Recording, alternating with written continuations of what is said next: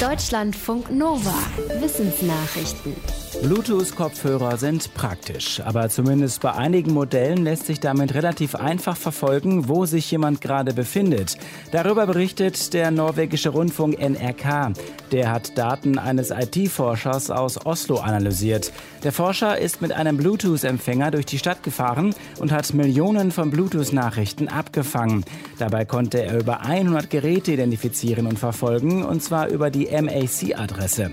Das ist die Nummer, die ein Gerät auf einer Datenverbindung hat. Problem, bei einigen Herstellern verändert sich die Nummer nie und so lässt sich ein Gerät dann leicht identifizieren und tracken.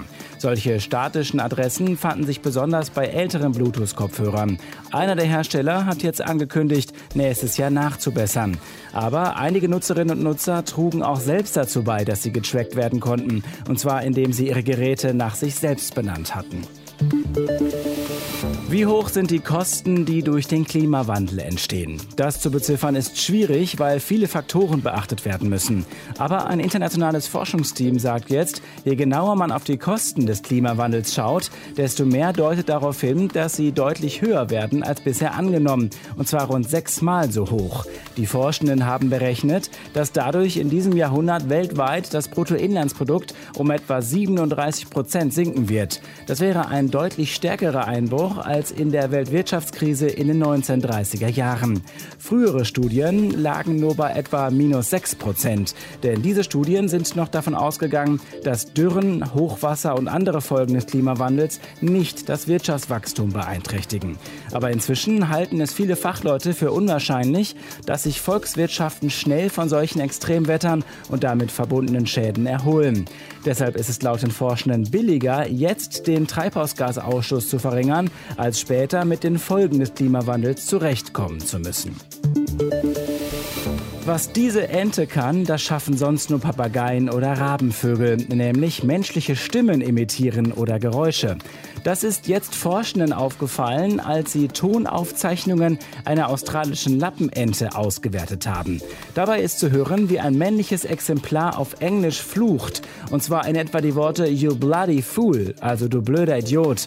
Die Forschenden hielten das erst für einen Scherz, stellten dann aber fest, dass die Aufnahme echt sein muss. Sie schreiben in einem Fachmagazin, dass die Ente namens Ripper von Hand aufgezogen wurde und erst vier Jahre später Kontakt zu Artgenossen hatte. Vorher müsse das Tier die Äußerung aufgeschnappt und nachgeahmt haben. Zwei weitere Lappenenten in Großbritannien imitieren wohl ebenfalls Geräusche, darunter das Schnauben eines Ponys, das Husten eines Menschen und eine quietschende Tür.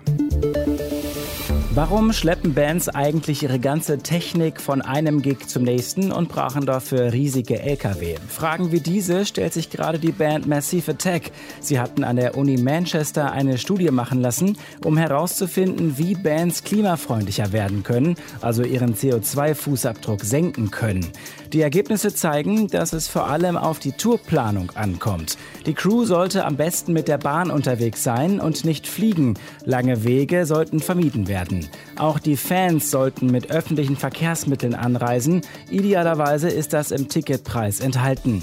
Gut ist es außerdem, wenn die Konzerthallen grüne Energie nutzen und wenn Ton- und Lichtanlagen vor Ort gemietet werden. In einem Statement hofft die Band, dass der Bericht einen Startschuss für die Musikindustrie liefert, den Weg in eine CO2-neutrale Welt zu gehen. Seitdem sich die Delta-Variante des Coronavirus verbreitet hat, sind die Infektionszahlen wieder stark nach oben gegangen. In der Fachzeitschrift Nature ist jetzt noch einmal nachzulesen, warum Delta so viel ansteckender ist. Die neue Variante ist nämlich deutlich weniger empfindlich gegen die Antikörper, die die Viren bekämpfen. In einem Laborexperiment fanden indische Forschende heraus, dass Delta im Vergleich zur davor verbreiteten Alpha-Variante sechsmal weniger empfindlich war gegen Antikörper, die von Covid genesenen Menschen gebildet hatten. Bei den Antikörpern, die durchs Impfen entstanden sind, war Delta sogar achtmal weniger empfindlich. Das erklärt auch, warum die Impfstoffe etwas weniger wirksam sind gegen die neue Variante. Für die Studie untersuchte das Team im Frühling dieses Jahres sechs Wochen lang Angestellte im Gesundheitssektor von Neu-Delhi. Die Forschenden schlagen vor, die Impfstoffe weiter anzupassen und Infektionsschutzmaßnahmen auch dann weiterzuführen, wenn die meisten Menschen geimpft sind. Die Sommermonate in diesem Jahr waren in Europa die wärmsten seit Beginn der Aufzeichnungen. Laut dem europäischen Erdbeobachtungsdienst Copernicus lag die durchschnittliche Temperatur im Juni, Juli und August fast ein Grad über dem Durchschnitt der letzten 30 Jahre. Die zuvor wärmsten Sommermonate wurden in den Jahren 2010 und 2018 ausgemacht. Sie waren aber jeweils etwa 0,1 Grad kühler als in diesem Jahr. Die Menschen in Europa erlebten vor allem den August sehr unterschiedlich. Im Mittelmeerraum wurden mehrere Hitzerekorde gebrochen, im Norden war es dagegen eher kühler als gewöhnlich. Eine Studie unter anderem von der LMU München zeigt außerdem, dass die Sommer in den Alpen, Frankreich, Spanien und im Mittelmeerraum in Zukunft wohl immer trockener werden. Deutschlandfunk Nova